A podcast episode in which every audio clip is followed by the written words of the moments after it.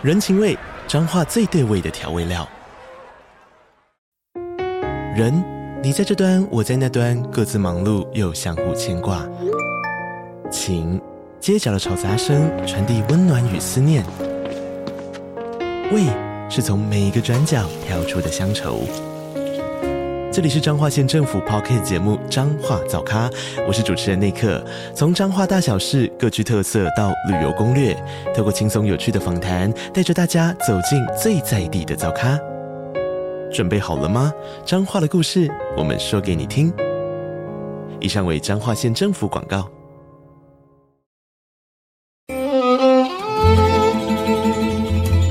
每一段关系都是一门功课。每一次经历都是生命的滋养。世界上最重要的东西，往往用眼睛是看不见的。One two three four。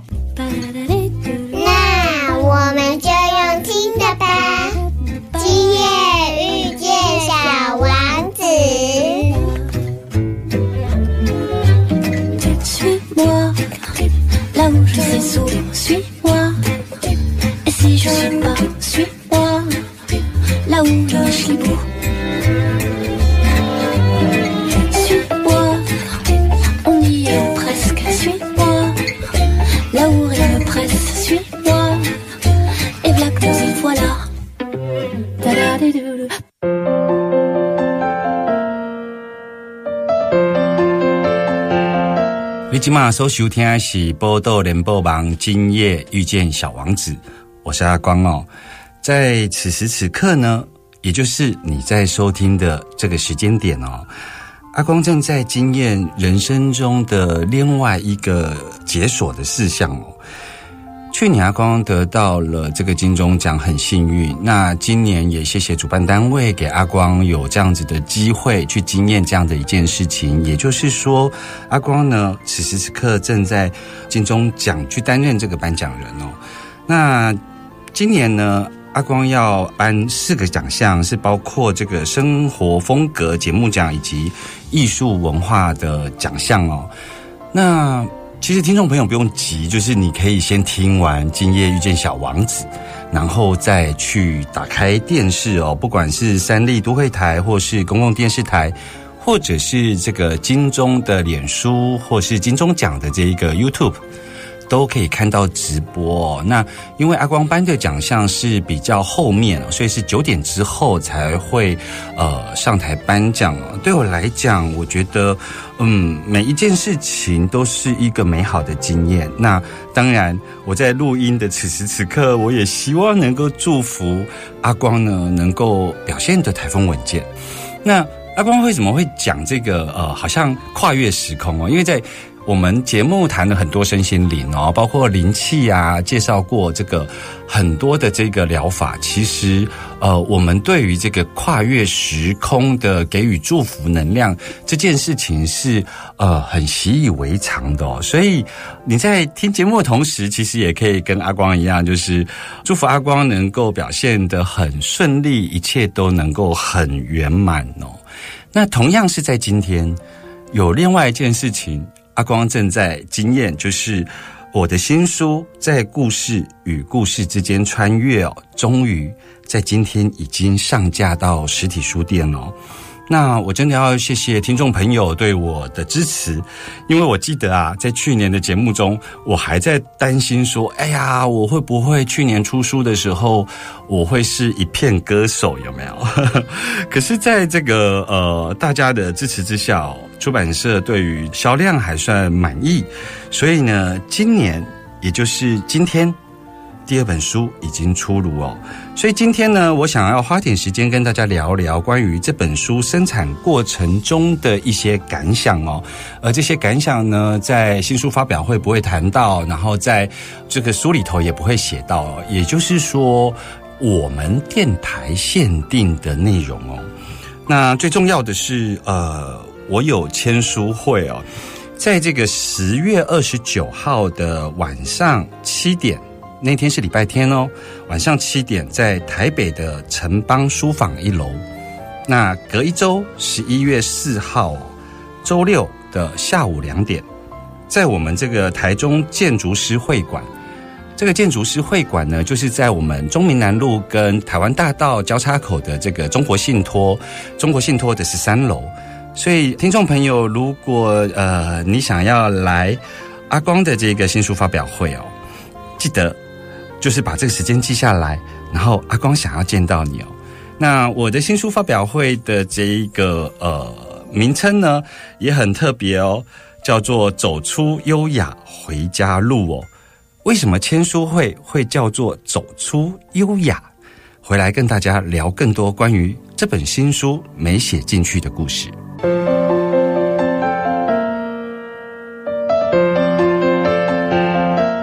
欢迎你都登来波多联播网，今夜遇见小王子哦。那我今天呢要跟大家聊一聊我的新书哦。听众朋友不晓得还记不记得，我们去年八月的时候曾经。呃，访问过谢延谷哦，那一集主要是在谈这个雷诺曼卡。在那个节目的最后啊，我就是请这个岩谷来为我们示范雷诺曼卡要怎么样来进行排阵啊，还有这一个解析哦。因为前半段谈了很多有关于雷诺曼卡的故事起源，以及这个卡片的运用。那没有实际操作的部分，所以在那集，如果听众朋友要回去听的话，可以在 Podcast 上面，呃，搜寻这个 EP 一百一十四集哦。那那集的最后，其实是有请岩谷来为我们示范雷诺曼卡。那当然，我还记得就是。我自己作为一个主持人，我当然我设定的题目不可能是我的私事啊，比方说我的感情啊，或者是呃我的事业啊等等的。那在去年的八月，我问了一个问题，我说：“那可不可以告诉我我的第二本书的生产过程会不会顺利哦？”那他当时呢就示范了这个牌卡的实际运用，然后呢，我永远记得。从现在已经确定上架，然后能够买得到书，我往回推这一年，真的还蛮像雷诺曼卡当时所说的整个过程哦。听众朋友还记得的话，就是当时其实是用九宫格的方式，也就是三张三张，总共三排。那当时呢，这个第一排啊，就是说这本书在生产过程的前期会有什么样的能量状况。那第一排呢出现了船，那当时呃岩谷的说法是说，哎船呢，所以你这本书会去到很远的地方，然后会出国啊，也的确啊，我这本书是写呃我去玻利维亚跟秘鲁，然后学习萨满的一些心得与故事。那第一行的这个牌卡里头还出现了老鼠跟蛇哦。那岩谷当时是这样说的，他说这个其实是有点障碍，因为老鼠跟蛇都是，呃，比较蛇鼠一窝，比较算是看不见的一个困难哦。就是说，这个是你不能预期的。我们在写书的过程中，我们可能对于书的进度啊，我们可能自己会有一些概念跟预期。可是他说哦，在这个牌卡上面出现了一张老鼠跟一张蛇，呃。其实是代表这个障碍有时候是不可以预期的，也的确，我在今年初的时候重新回到南美，就遇到了秘鲁的这个抗争行动哦，所以我整个行程大乱，包括我停留在欧洲十天，然后我先飞玻利维亚，我跨过秘鲁等等的，就是我原先预先好的行程整个都乱掉了。那第二行。也就是这个九宫格的第二行的牌卡出现了狐狸，那还有镰刀，还有一个小孩子哦。那当时的岩谷是这样说的：他说啊，这本书生产的中期的状况哦，就是我会在写书的过程中，会对于许多的章节要做取舍。他说镰刀大概是这样意思，因为。呃，一般镰刀的使用，要么就是收割的时候，也就是说你这本书要收获的时候，或者是要除草的时候来运用。那不管是收割或除草，其实都是对于你要的东西做取舍。因为想想看，我们如果是呃种稻米，我们用镰刀要收割的话，在古时候用镰刀收割的话，其实我们也只是要取上面的稻米，这个饱满的稻穗，对不对？所以他就说，这个镰刀啊，其实是跟这一个取舍有关哦。那还有就是最后出现这个小孩啊，他就说，其实你在这个书写的过程中，会有非常多你个人的生命故事放在这个章节里头。也的确，我当时的设定啊，只是想要把这个我去秘鲁跟玻利维亚的这个学习萨满的经验记录下来。可是呢，如果听众朋友你手上有阿光的书的话，我后来整个每一个篇章啊，我的结尾都有一个属于阿光自己的生命故事。我做了非常多的自我揭露，在这本书里头，包括我的呃小时候、我的儿少、我的求学过程、我的爸爸、我的妈妈等等的生命故事。那这个雷诺曼卡最后最后这一排呢，就代表他的未来，对不对？那这个第三行的牌卡呢，出现了棺材，还有心脏以及一本书。我记得当时在录音的时候啊。我非常惊讶，因为九张牌卡这样排出来的最终点，竟然是出现一本书诶。而我的提问就是我在谈我这个新书的生产过程，所以我当时是非常的惊讶，就是哎呦，如果今天在最后一张出现其他的，其实都不符合我当时的提问哦。那这个所谓的棺材出现是什么呢？当时岩谷是这样跟我说的，他说啊。棺材代表你在这个写书的过程中，你必须死过一次哦。而当时我并没有想要去想到说会去喝死藤水，那所以我的这个死藤水经验呐，真的是让我像是死去之后又重生哦。所以在这本书里头，关于死藤水以及丛林母亲的教导，我就写了两章哦。后来岩谷说里头有一个心呐。这个心脏出现这个心脏的牌卡，他说我最后写完之后会回到我的初心哦。整个牌卡的这个呃顺序，其实蛮符合阿光这一次书写这本新书的这个顺序哦。那这也是我在这个呃书写过程中意外的发现，分享给听众朋友。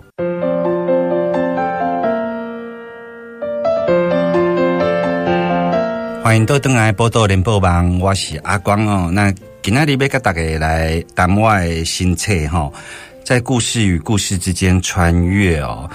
那今天呢，跟大家要谈的，有时候是比较是我自己在写书过程中的一些心里话啦。像我最近就在思考，呃，新书发表会到底要跟读者能够有什么样的互动。嗯，我想要邀请听众朋友跟我一起想这个问题，就是说，你觉得新书发表会呢？这个作者应该是要简单的谈一下有关于这本书的内容，还是这本书里头没有的内容才应该在新书发表会里头来露出呢？因为像我呢，就有这样子的思考在里头，就是啊，来签书会的人都买过我的书了，那。书里头的内容，他看都会看得到。那我是不是应该准备一些有关于书里头没有的，但是又跟这一次的主题相关的内容呢？嗯，就像阿光的节目调性一样，就是呃，我想体验这个生命中的每一件事。那阿光作为一个这个写书的菜鸟，那。我就会把我的这个想法跟我的提问呢拿出来跟大家分享，而不是说好像哦我是这方面的专业，然后我就呃来臭屁的聊一聊写作的心得，不是的。我想跟大家聊一聊，就是新书发表会，你去参加的时候，你会期待听到什么呢？我就是在这样的脉络下，我还没定案哦，那我就想到了一件事情，就是。近两年呢，蛮多人在我的脸书留言或遇到我的时候，都会跟我讲说：“哎，你是非常成功的这一个斜杠中年哦。”或者会说：“哎，你斜杠的很成功哦。”那这句话呢，我在这个中秋节的时候，我开车要回老家。那我在开车的时候，我就想说，嗯，怎么会？呃，这两年很多人都跟我讲“斜杠”这两个字来形容，包括我主持电台，包括我写书等等的。后来呢，我就在想一件事情，就是说。斜杠这个概念其实是起源于美国。那当时在美国的这个社会脉络下，就是指称一个人在他自己的这个固定的工作以外，他有第二份有兴趣的工作，他们称为斜杠哦。但是如果放回来台湾，我们就发现好像不太一样。台湾在谈斜杠的这个呃脉络啊，通常在指称一个人，他除了自己的本来工作之外，他另外一个工作呢是跟成功有关。也就是说，在美国在谈斜杠的时候，他是鼓励一个人在上班以外再去发展跟自己兴趣相关的工作，而一到台湾。它就变成是你的第二份工作必须要有所成就，才会被称为斜杠哦。听众朋友可以听得出我在讲的一个差别吗？就是，呃，如果有一个人下了班，他去送这个 Uber E，他会被说斜杠吗？好像不会，对不对？所以呢，到了台湾就有很奇怪的，就是他一定会跟成功学嘎在一起哦。那为什么我要从这里开始谈？是因为我呢？就是在那天开车的时候，我就在想一件事，就是这两年你们所谓的在脸书上留言说我是斜杠中年，其实，在斜杠二零一七年来到台湾之前，如果没有斜杠两个字，我其实是在朋友或者是家人，或者是关心我的长辈的内心里头，其实就是那个不典型的伊娜，你知不？就是我一直没有办法被定义是一个什么样的人，这其实是会生活的很困难的。就是说，家长其实并不知道你到底在忙什么。从呃念书开始，一下子念这个科系，一下子念这个科系，其实在这个过程中，其实是会有很多的负评跟异样的眼光。虽然他们尽量不要表现出来。我的上面有一个姐姐，从小就是模范班，所以她是很会念书，所以她的故事版本很固定。我的弟弟是从小就很明确，国中开始就很明确，他想要念汽车修理。所以呢，就是你知道吗？就算是汽车修理这样子的一个故事版本，他在这个社会，或者是在家长，或者是在关心我们的长辈的。眼睛里头就是这故事版本很确定，那像我这种不确定的，对他们来讲，他们是会有很多过多的担心哦。那我永远记得我在念了很多的科系之后，然后甚至于我到工地工作啊，不瞒您说，我在工地工作做了一个礼拜，我就逃跑了，因为我觉得好辛苦，我就逃跑了。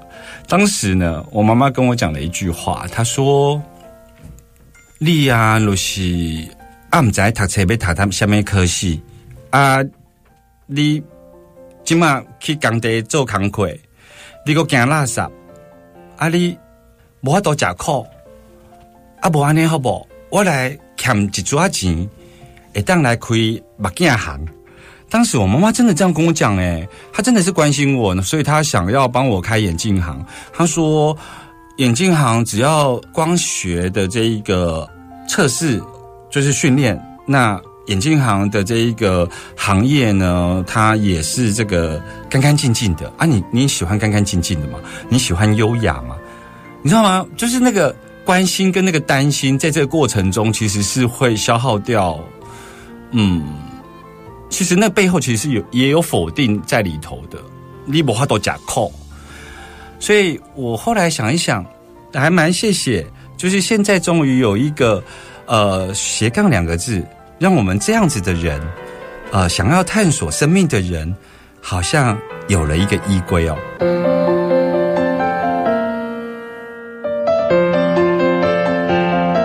欢迎多登来波多连播榜，今夜遇见小王子。在今天的节目呢，跟大家来聊聊我的新书，在故事与故事之间穿越哦。那接下来要进到我们的书的主题了，就是说，大家都知道我写这本书其实怀胎七年哦。这七年怎么算呢？这七年就是从二零一六年，我呢去到了南美，在南美的旅行当中，我意外的认了一个萨满母亲。在同一年，我自己原生家庭的母亲呢过世了，她选择当一个大体老师。于是我在圆满她的遗愿的时候啊，就是来不及说再见，所以有了第一本书《出走朝圣的最初》。我呢，就是去走了这一个圣雅各朝圣之路一千公里，为的就是希望能够回向回报给我的原生家庭的母亲。那我为什么要从这里开始说起呢？就是那一年我遇到了我的萨满母亲，那一年我失去了我的真正的母亲，而萨满的学习里头有一个非常重要的工作，就是跟地球母亲工作，或者呢，身心灵圈会把它称为大地母亲。对我来说，从原生家庭母亲，然后一直到萨满母亲，一直到跟地球母亲工作，这三个之间其实是有关联性的、所以我这本书里头，在故事与故事之间穿越，就是在谈这三个层次那个母亲的原型啊，我是怎么样去理解她的、那母亲成为我对于家的一个最重要的联系。换句话说，我就经历了我告别了我的原生家庭的母亲之后，然后我离开了南美萨满母亲之后，那哪里是我的家呢？因为一直以来那个感情的维系，就是维系在母亲的这个角色上面。当这个母亲的这一个角色联系断了之后，那家在不在呢？所以他直接的叩问就是：如果你没有安住在找到家这件事情的时候，你如何跟大地母亲，你如何跟地球母亲来工作呢？所以看起来是一个外在的问题的表现形式，但实际上是我内在的一个整合过程哦。因为关于自己的家在哪里，家的这个议题的浮现哦，对我来说。这个会影响的，会是包括亲密关系以及自身安住的这个居所。当这两个事情、这两个 issue 能够解决的话，我才能够真正的去面对接下来的人生，我可以是谁哦。所以这个部分其实是环环相扣的。那有很多人在经历这些故事的时候会。进到这个故事的情节走不出来。那阿光呢，在经历这些事情的时候，我是如何在故事跟故事之间穿越的？我在这本书里头，我有非常详实的自我揭露哦。其实我们人生剧本里头有很多的故事，只有你从这个故事里头能够穿越的时候，你才能够翻开这个章节到人生的下一个篇章。有很多人一直到了年纪非常大了，他可能对于儿少还没走出来的一些创伤，或有些议题，或者有些儿少发生的故事章节，当他还没走出来的时候，他就会一直停留在那里。我这本书的开头啊，就是写了一句话，这句话就是：世界并不是由原子组成的，世界。是由故事组成的。我为什么这么说呢？因为当这个世界由故事组成的时候呢，这个世界才开始有了时间与空间哦。比方说，我们现在回想我们的儿少时候，我们就会说，想当年某某年，然后在哪里？我们在描述的时候，其实时间跟空间就展开了。可是，如果你是一个唯物主义者，你认为世界是由原子所构成的时候，那时间跟空间它都会过去。那疗愈如何发生呢？所以我在我的序里头写了这样子的一句话，就是当世界由故事而组成，因为故事，这个世界有了时间跟空间；因为时间与空间，疗愈便有了开端。这就像是我在萨满的学习里头，包括灵魂修复或是捡拾灵魂碎片一样，就是我们必须要回到那个时空，迎回那个时空，当时滞留在那个时空里头的自己，才有可能真正的让疗愈发生哦。这也是我这本书在故事与故事之间穿越。非常重要的一个核心概念哦。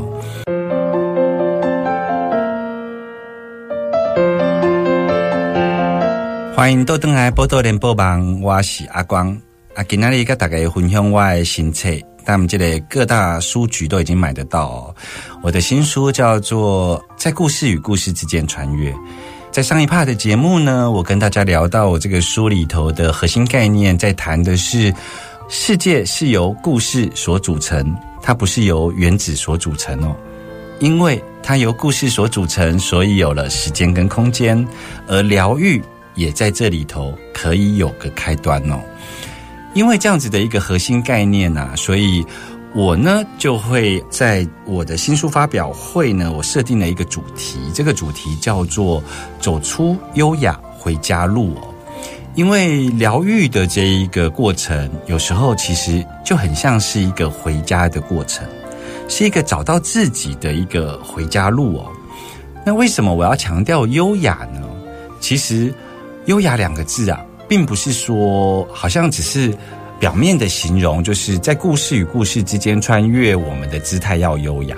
当然，以阿光自己的要求啊，我自己也会希望我的身段要优雅。其实那是一个态度的问题哦，就是优雅代表你在故事跟故事之间呢，你不会陷入那一个情节里头，因为你看得出这个故事里头的某些角色其实是帮忙我们来一起完成这样子的生命功课哦，所以你就会呃举重若轻的看待在你生活之间出现的人事物，因为你知道。这一些无非都是为了让你的生命有所体验哦。走出优雅回家路的优雅，还包括什么事情呢？这个优雅还包括认出你自己的这一个内在的女性能量。为什么阿光要这么说呢？内在的女性能量代表的，并不是说好像呃你的外表好像比较呃女性化或是什么的。内在的女性能量，它代表的意义是，你要让你的情绪能够出来，因为情绪代表你对事情有感受哦。所以在故事与故事之间穿越啊，你如果没有感受的话，你很难能够有那个透过内在的这一个女性能量去面对你的生命功课。那如果是这样的话，就。很难优雅，因为你会很刚性，你知道吗？因为你会用这个解决问题为导向的方式去面对你的生命功课，而不是看清楚这只是一个故事情节，然后你就尽兴的演出，然后不拖泥带水，人工没拖病呀？有没有？就是说你不会因为自己走不出来，然后就让那个剧情的情节一直在那边重复发生？所以，我认为这个走出优雅回家路，其实是有好多层意义哦。还有一些意义呢，我想要在新书发表会当天跟大家聊哦。因为我几乎在这一本书里头的所有章节，都有一句话回扣回来，这个谈优雅回家这件事情。那我的新书发表会的这个资讯，再跟听众朋友来报告一遍哦，就是。台北场的新书分享会会在十月二十九号礼拜天晚上七点，在台北的城邦书坊一楼哦。这个地址其实是在台北市中山区民生东路二段一百四十一号一楼。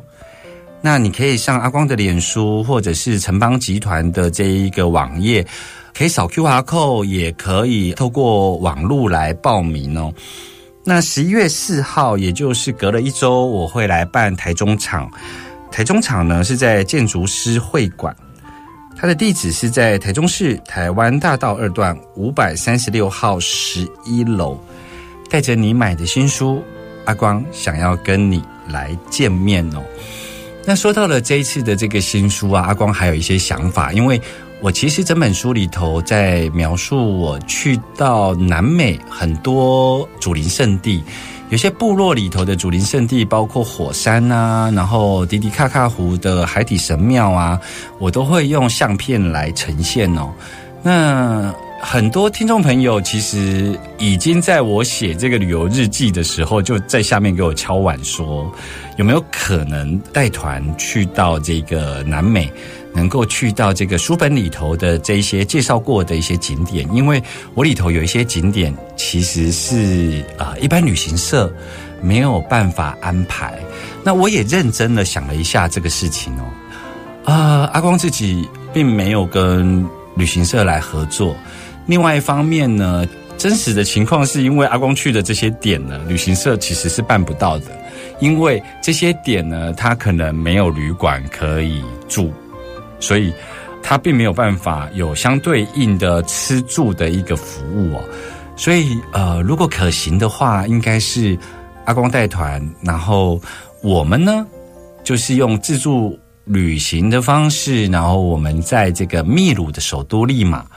我们来集合，也就是说，我们并不是透过旅行团在台湾的这个国际机场，然后我们集结，因为这个在台湾的法律上面，其实这样也是不合法的。但是，呃，我的听众朋友或者是我的连友，如果你对于呃去到这一些祖灵圣地或是部落所开放的这些神庙有兴趣的话，我们倒是可以小小的一团来自助旅行。那阿光。能够在明年带大家出去走走啊，因为明年的二月其实是包括一些知名的景点，像天空之镜，当时呢是雨季，所以我们能够看得到这个天空之镜的这个美景哦。那如果不是在这一个时间点，他们那边是高原的干季哦，那有一些景点可能会 lose 掉。再加上呢，因为它在南半球。所以，我们这边的二月很冷，对不对？那个是他们那边相对温暖的时候。虽然我们要爬的山是从三千八一直到六千，还是很冷。但是至少在平地的时候呢，他们那边算是已经是夏天喽。所以，我们就把它放在我们的神圣意图里头，我们把它放心里，来参加新书发表会。然后，我们把这一个自助团。能不能成团？我们交给上天，然后也交给安第斯山的祖灵，然后呢，我们把它放心里。如果有缘，我们明年二月就一起出发哦。那说到这个写书啊，那我曾经在节目中有跟听众朋友分享过，其实我最想写的是我的第三本书哦。第三本书要谈的是政治。与灵性哦，听众朋友听到这个书名，有没有觉得很讶异？因为政治跟灵性感觉是啊，完全不相关的领域哦。但其实政治是服务众人之事，灵性是跨越所有物质界所要面对的问题，他们怎么可能不交汇呢？而我自己作为一个在政治幕僚的这个身份上面，长达十八年，那我其实在这里头有一些体会哦，包括说，我认为在最世俗的地方，极有可能能够踩踏出灵性的花朵，所以希望。这个第二本书呢，一样能够获得大家的青睐，给我支持鼓励。最重要的，我新书发表会想要跟大家见面哦，那也让我能够有继续写下去的动力。第三本书想要来写有关于灵性与政治哦。今天就先跟大家聊到这里哦。小王子说：“只有小孩子知道自己在找什么，他们把时间花费在不洋娃娃身上，因此对他们而言，洋娃娃就变得很重要。一旦有人要将娃娃拿走，他们就会因此而嚎啕大哭。”我们下周见喽，拜拜。